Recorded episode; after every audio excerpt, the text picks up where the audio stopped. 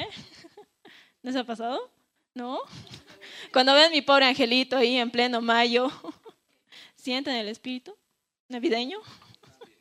Espíritu navideño. Es, divertido, ¿no? Creo por eso a algunos eh, les gustaría que, que la Navidad sea como que todo el año. Y bueno, eso es algo que, que, les voy a decir hoy día, que sí, la Navidad es todo el año. Bueno, esta, esta prédica le he titulado Todo el año es Navidad.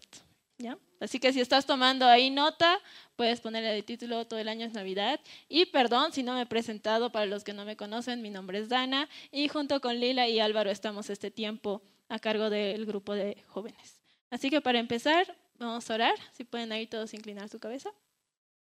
Y decimos, Señor, te agradecemos por el día que nos has regalado, Padre. Gracias porque nos has traído con bien a este lugar, Señor. Gracias porque podemos seguir aprendiendo cada vez más de ti. Gracias porque podemos venir, Señor, a adorarte, Señor, libremente. Te agradezco por esto, Señor, que todo lo que vaya a hablar, Señor, hoy día seas tú hablando a través de mí, Señor, que podamos aprender siempre cosas nuevas de ti, Señor, porque tú siempre tienes algo nuevo que decirnos, Padre. Gracias te doy por eso. En nombre de Jesús oramos. Amén. Así que sí, todo el año es Navidad. y bueno, eh, para nosotros como creyentes que somos, ¿no? Eh, esta fecha ya la sabemos, creo, con el significado y demás. Y para los que no, lo hacen a veces por tradición, ¿no? Pero eh, lo que quiero decirte es que Jesús creció murió por nuestros pecados y resucitó al tercer día, más allá de solo celebrar, de, que recordamos el nacimiento, recordamos todo esto, en esto es lo que creemos, ¿no? Y bueno, para empezar quería que vayamos a Isaías 7:14. Si podemos tenerlo ahí en las pantallas, por favor. Y bueno, Isaías era un profeta. Y en esta parte eh, estaba hablando justamente de esto, que dice, por tanto, el Señor mismo nos dará una señal. He aquí una virgen concebirá y dará a luz un hijo y llamará su nombre Emanuel. Es, es muy genial que podemos ver la profecía, pero no se ha quedado simplemente ahí. Esta profecía fue cumplida y lo vamos a ver en Mateo 2.5.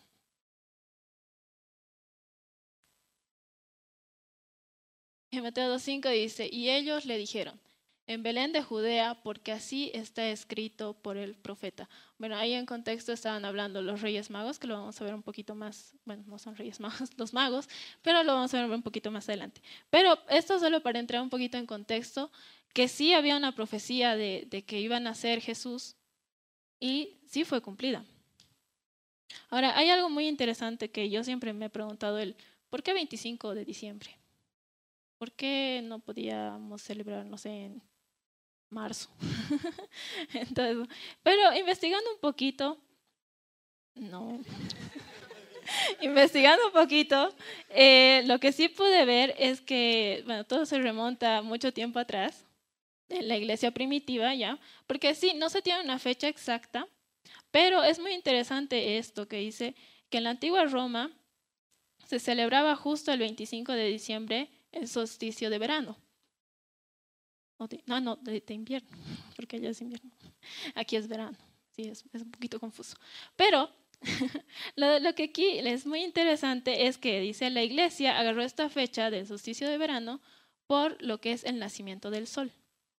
Como aquí celebramos ¿no? el, solsticio de invierno, así todos o sea, reciben los rayos a la Pachamama y todo eso. Pero ellos también lo recibían como el nacimiento del sol. La iglesia agarró esto y le dio un significado muy genial porque le dijeron, bueno, ya es el nacimiento del sol, pero para nosotros, ¿quién es el sol? ¿Quién es esa luz? Es Jesús. Entonces, es por esta razón que agarraron el 25 de diciembre como algo más significativo, para que tengamos una fecha para recordar esto. Pero nuevamente, como te digo, todo el año es Navidad para nosotros. Uh. todo el año hay panetón. ok, ahora, hay cosas características de la Navidad que estábamos hablando, ¿no ve? Tenemos las luces. no las luces, las luces. las luces es, es, algo muy genial. Yo creo que si tenemos el arbolito o tenemos nuestra casa, pero no hay los foquitos, ¿qué, qué, qué, sienten? ¿Sienten algo? Si está ahí el arbolito armado, pero no, no le has prendido la luz. ¿No ve? No tiene vida, exacto, ¿no ve? La luz es eso, es lo que le da vida. Entonces, esto es muy genial porque como estábamos hablando esto, que lo habían puesto que, que el sol y lo relacionaron con Jesús y la luz del mundo, pues esas luces para nosotros significan Jesús, la luz del mundo, que es lo que él mismo nos dijo. En Juan 8.12 podemos verlo eso. ¿Estás anotando? Juan 8.12. Ahí está, ahí dice, y otra vez Jesús les habló diciendo, yo soy la luz del mundo. El que me sigue no andará en tinieblas, sino que tendrá la luz en su vida. Entonces, para nosotros, esas lucecitas, o bueno, cada luz que podemos ver, eh, nos, recuerda que Jesús es la luz del mundo. Eh, a diferencia de las luces de Navidad que solo se usan en diciembre, se ponen ese rato, están bueno, algunos lo dejan hasta febrero, mi amiga lo dejaba hasta febrero, hasta carnaval, pero, sí soy, pero solo duran un ratito y se guardan. Pero Jesús es la luz del mundo. Cuando Él vino, vino a ser esa luz del mundo. Entonces, es la luz todo el año. Y como te vuelvo a decir, todo el año es Navidad para nosotros. Entonces, eso es lo que, con lo que tenemos que quedarnos sobre la luz. Eh, ya, perdón, me he perdido un ratito. ah, ok. En Mateo 5, 14, 16, mientras ahí lo estamos viendo, como te digo, Jesús es la luz del mundo, pero cuando Jesús estuvo aquí en la tierra, nos dijo que también nosotros seamos la luz del mundo. Nosotros somos esa luz que reflejamos. Es como que la luz de Jesús, nosotros aquí, y reflejamos esa luz. Él nos dijo, vosotros sois la luz del mundo. Una ciudad asentada sobre un monte no se puede esconder ni se enciende una luz y se pone debajo del almud, sino sobre el candelabro y alumbra a todos los que están en casa. Así alumbre vuestra luz delante de los hombres, para que vean vuestras buenas obras y glorifiquen a vuestro Padre que está en los cielos. Entonces, qué bonito recordar, sí, en Navidad la luz, las lucecitas, todo, pero que esto nos recuerde que Jesús es la luz del mundo, que Él es el que vino a hacer esa luz y que ahora nos está mandando a nosotros, al mundo, a reflejar esa luz, a también ser esa luz. Entonces, que todo el año, con nuestro testimonio, con nuestras vidas, reflejemos esa luz. Que todo el año sea Navidad. Ahora, uh, ahora otra, otra cosa característica de la Navidad, que ahorita yo no lo he visto en nuestro árbol, pero es la estrella. Si nuestro arbolito está sin estrella. No hay presupuesto, dice. No, creo que algunos lo ponen el 24 en la noche, así todo bien simboliquito, ¿no ve? Se pone. Yo creo que un arbolito de Navidad sin, sin su estrellita no es arbolito de Navidad. Pero para nosotros eso simboliza el nacimiento de Jesús. Vamos a ir a Apocalipsis 22, 16. Y aquí nos dice, yo Jesús he enviado a mi ángel para daros testimonio de estas cosas en la iglesia. Yo soy la raíz del linaje del David, la estrella resplandeciente de la mañana. Qué bonito. Jesús es la estrella, es esa estrella que resplandece, esa estrella la, más brillante.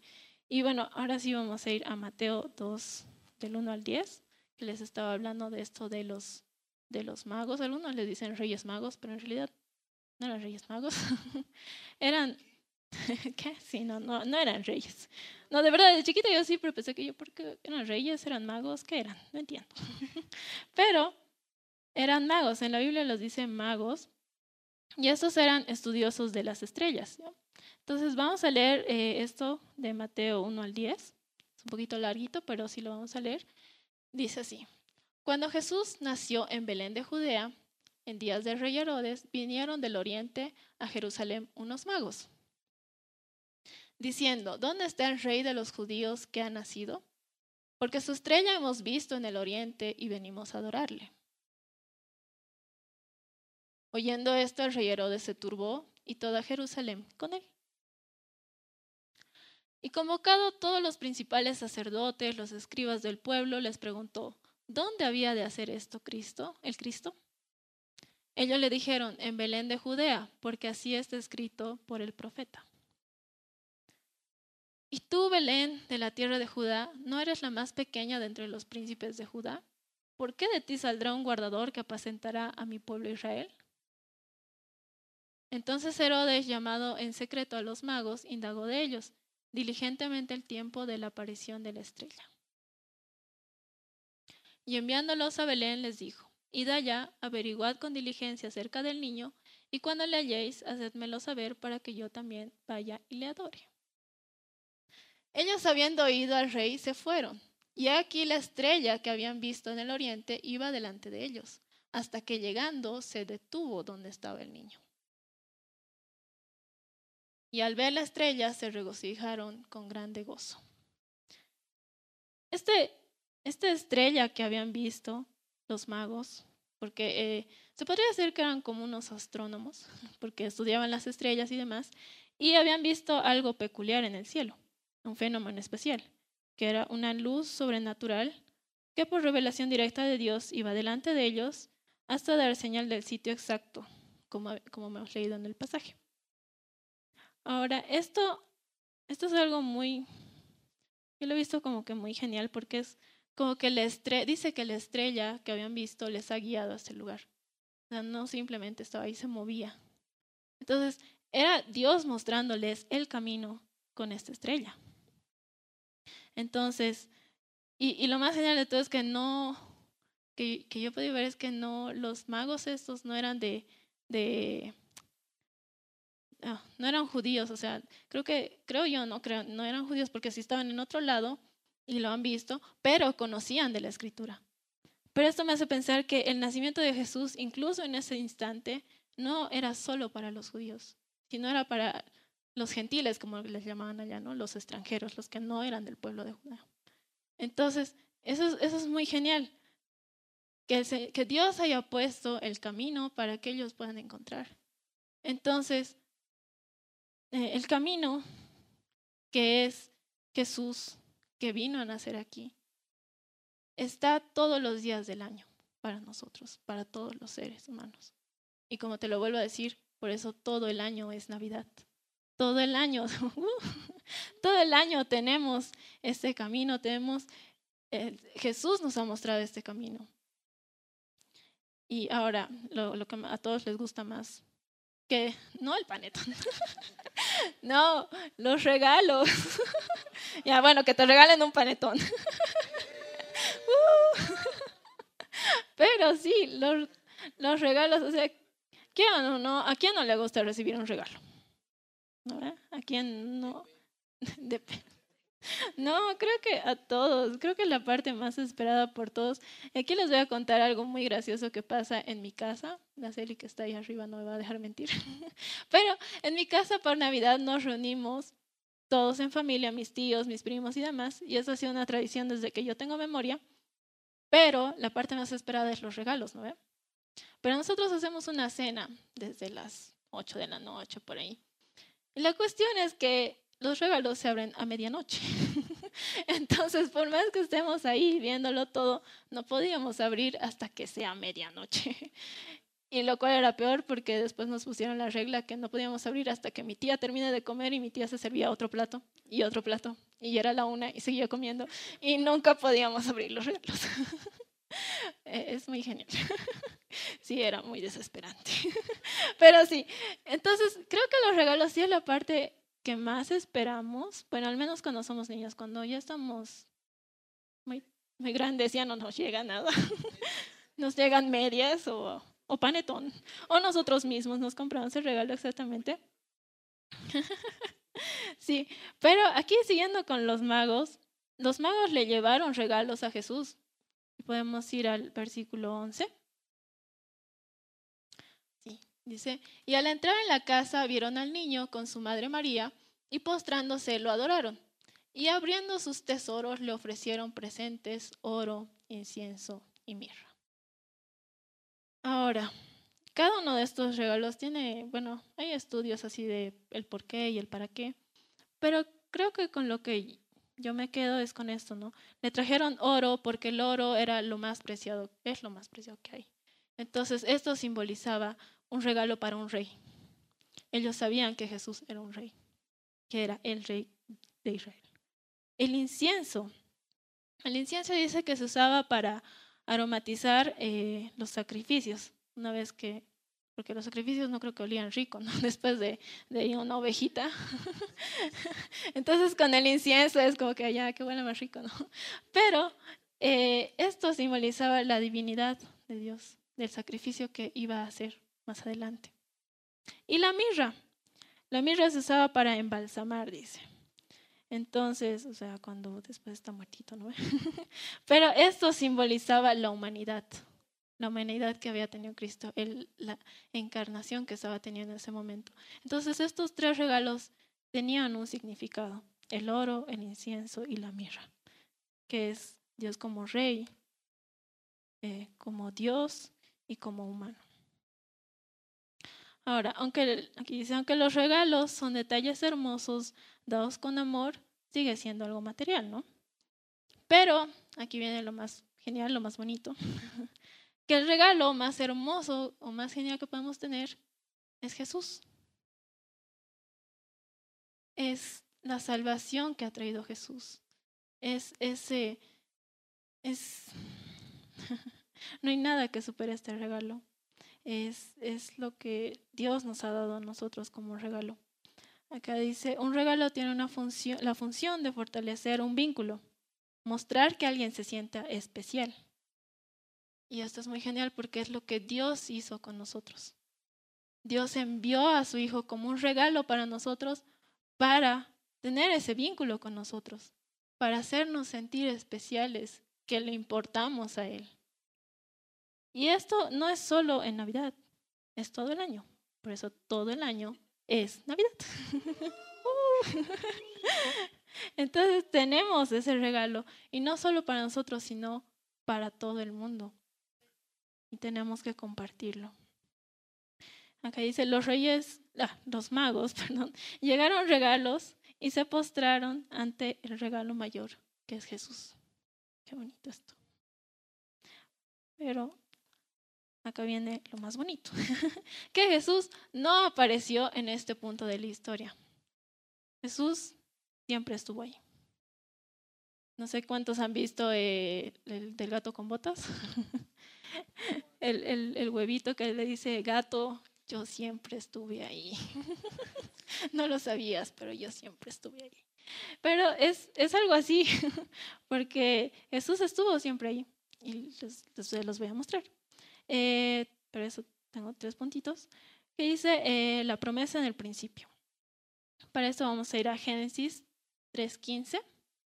Bueno, aquí para ponerles un poquito de contexto es después de que pasó la creación y que el hombre estaba ahí y que Eva ve oh, qué rica manzana, me la como, toma Dan, tú también come. y caímos. Ahí caímos y bueno, hay la discusión de, quién tuvo la culpa, pero no vamos a entrar en eso hoy día. pero lo importante acá es cuando entró el pecado en la humanidad, Dios ya tenía la promesa de salvación. Dios ya había planeado cómo iba a ser todo esto. Y ahí dice, ¿no? Después de, de que pasa todo esto que les dije, ¿no? Que caímos y todo. Dice, y pondré enemistad entre ti y la mujer, y entre tu simiente y la simiente suya esta te herirá en la cabeza y tú la herirás en el calcañar. Acá se está refiriendo a todo lo que pasó eh, cuando Jesús eh, fue crucificado y estuvo en la cruz y, resucitó. Eh, hace referencia aquí todo esto. Entonces, Dios ya estaba señalando ese futuro. Dios ya estaba anunciando la venida y que el mal iba a caer. Ahí ya estaba. Pero esto no queda ahí. Jesús no, no, solo, no, solo estaba ahí la promesa, sino Jesús es el verbo eterno. Jesús estuvo desde el inicio. Y eso lo podemos ver en Juan 1.1.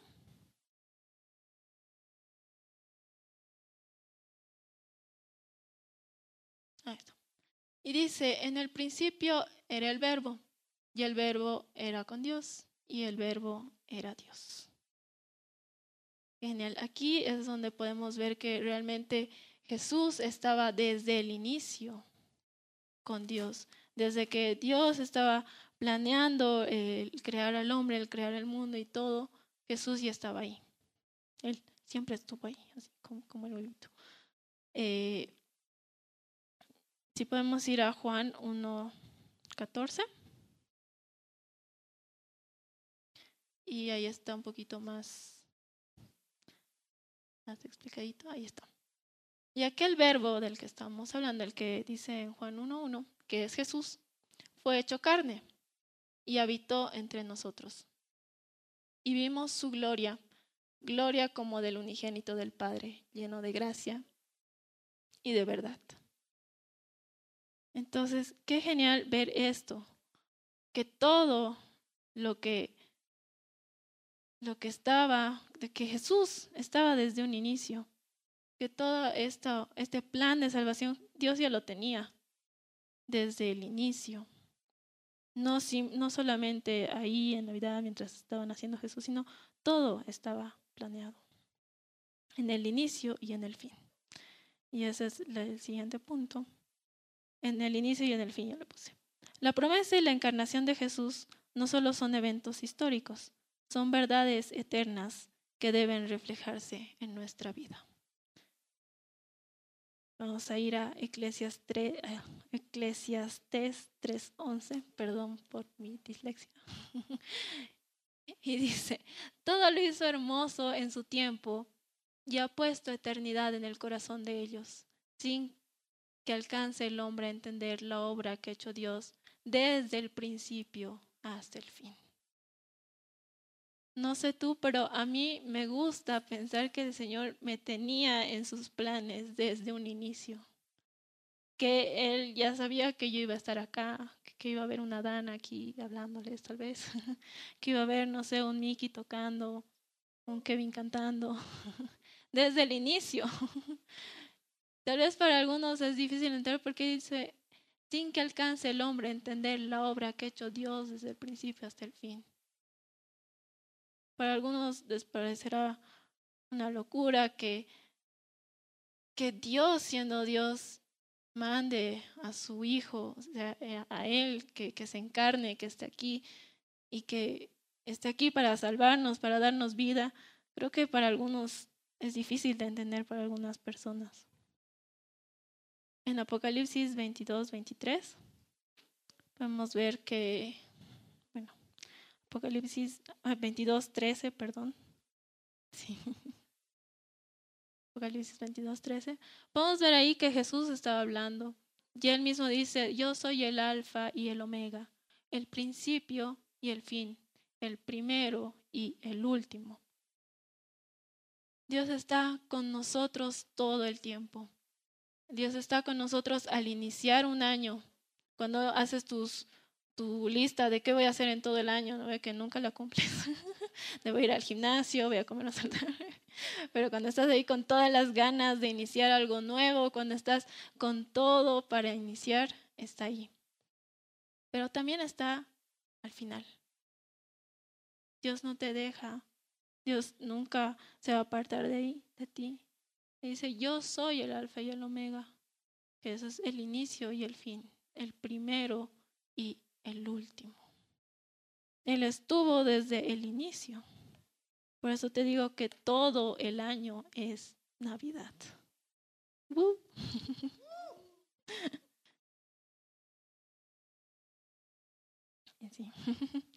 Bueno, y en estas fechas que, bueno, en todo lado vamos a ver, ¿no? Que, que hay cosas para hacer y demás. Creo que eh, las personas están un poquito más receptivas a esto. Como te dije, eh, Jesús es el regalo, ¿no? Es el regalo que nos ha dado Dios de la salvación. Pero que no se quede solo en nosotros. O sea, sí es lindo saber que Dios va a estar conmigo, que Jesús me ama y todo esto, pero no nos quedemos ahí. invito a que podamos realmente llevar este regalo a las demás personas. Que seamos, como estábamos hablando de las lucecitas, que seamos esa luz que muestre a Jesús todo el año, que para los demás también todo el año sea Navidad con nuestra luz. Que todo el año sea Navidad mostrando ese camino que es Jesús, el camino que lleva al Padre. Me animo que regalemos eso que el Señor ya nos ha dado a nosotros, que mostremos a Jesús de una forma que las personas también puedan aceptarlo en su corazón. El mundo podrá celebrar Navidad cada diciembre, una vez al año, pero para los hijos de Dios celebramos todo el año. Celebramos que Él haya venido a vivir a nuestro corazón, que Él sea nuestro Dios todo el año. Celebramos que Dios, por amor a nosotros, puso en el vientre de una mujer a su Hijo único amado, para que luego muera en una cruz y así nos dé salvación y vida eterna. Ahora quiero terminar con, con esto, leyendo Isaías 9:6.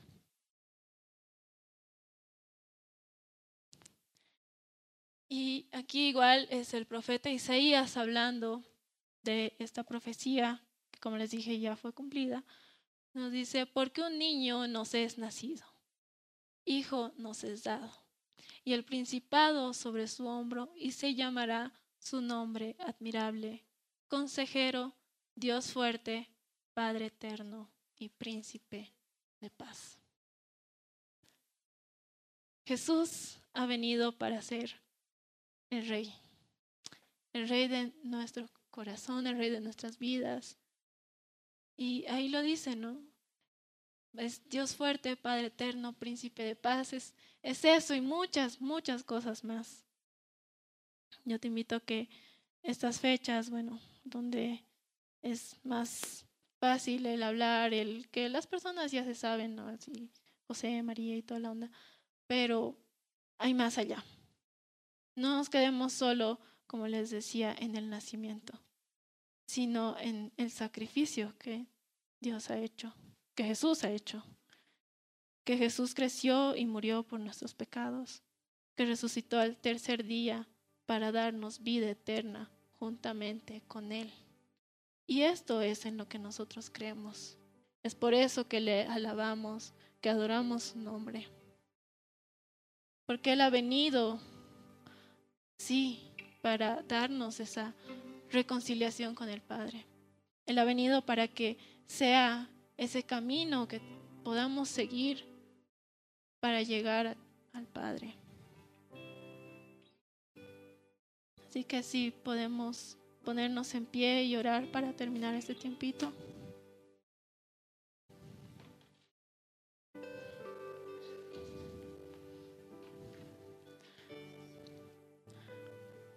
Te animo que puedas hablar con el Señor en ese tiempo. Toma tu tiempo para hablar con Él.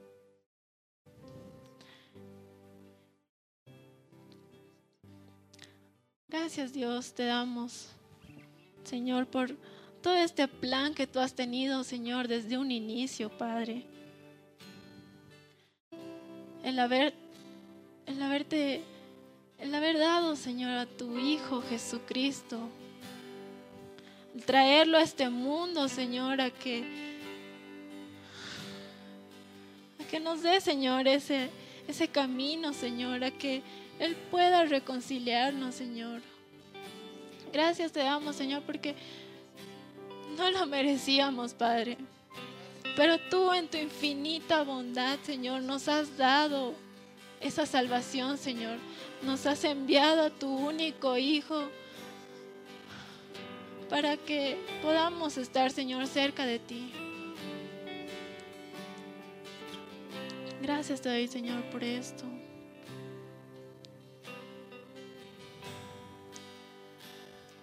Y si tú hoy eres alguien que aún no ha recibido este regalo en su corazón, si no has aceptado aún a Jesús,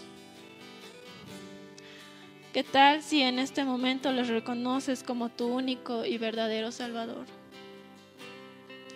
Si tú eres alguien que aún no, no lo ha recibido y quieres hacerlo, te invito a que puedas levantar la mano para que podamos hacer una oración.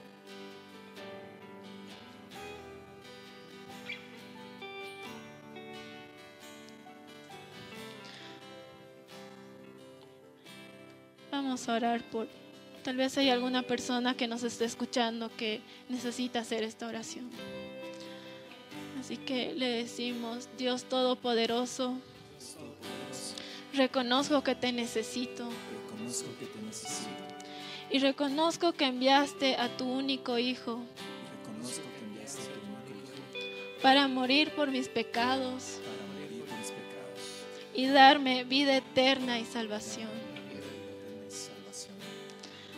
Tu nombre oramos.